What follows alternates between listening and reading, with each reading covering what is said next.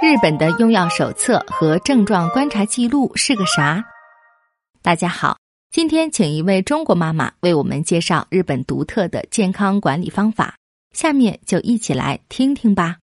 小孩子免疫力不如成年人强，容易生病。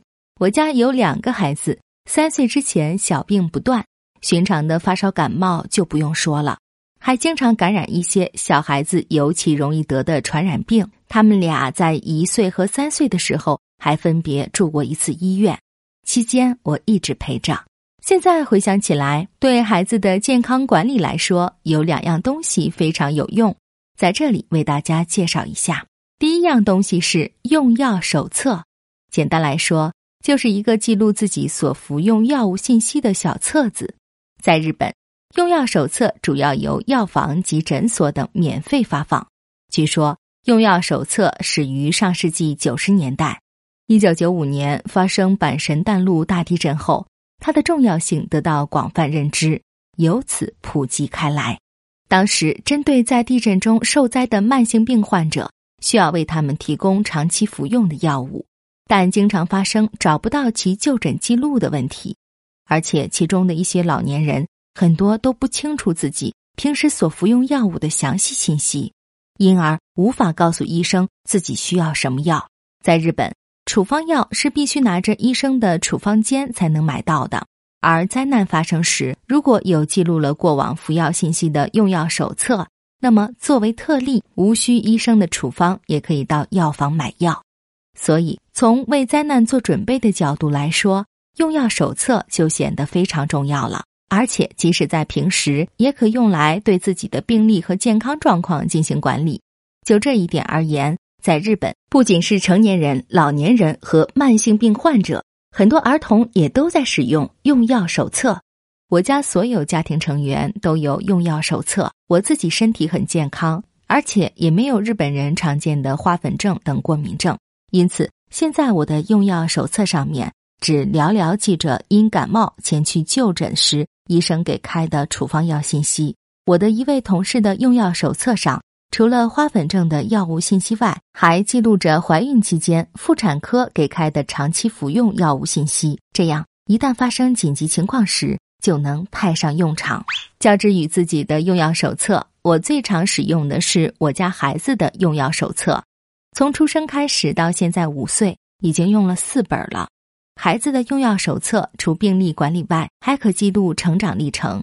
比如，我的孩子住院时就带去了所有曾使用过的用药手册，向医生介绍了之前的病历。查看用药手册的记录，能找到自己已经忘掉的一些事，而且可以帮助家长把有关信息准确的告诉医生。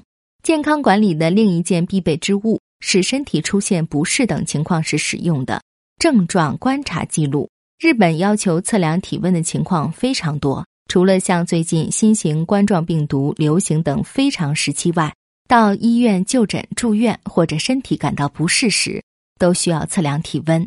特别是小孩儿，他们无法像大人那样清楚地描述自己的身体状况，因此就更有必要每天测量体温。上幼儿园时，家长与幼儿园老师之间有一种特殊的联络工具，叫联络笔记。需要在上面记录孩子在前一天晚上和当天早上的体温。白天在幼儿园，老师会每三个小时为孩子量一次体温，并记录到那个联络笔记本上。大人们通过这种方式来关注孩子的身体状况变化。上小学以后，在有游泳课的夏季，学校会为每个家庭发放游泳卡，需要在上面记录孩子每天早上的体温和身体状况。用以判断能否参加游泳课。孩子发烧到医院就诊时，医生会建议家长在症状观察记录上记下孩子的体温，并观察体温变化。这样可以帮助家长更好的说明孩子的病情，也有助于缩短看病的时间。近年来，日本正在逐步推进用药手册和症状观察记录的电子化，预计用户会进一步增加。不过，即便如此，仍然会有一些人觉得做记录太麻烦但正所谓知己知彼百战不殆要想治病重要的是先了解自己的身体因此观察自己平时的体温了解自己的病史和过敏反应以及服用的药品名称并将自己所掌握的健康状况和用药信息记录下来与医生和家人共享这也可以说是对自己负责任的表现吧。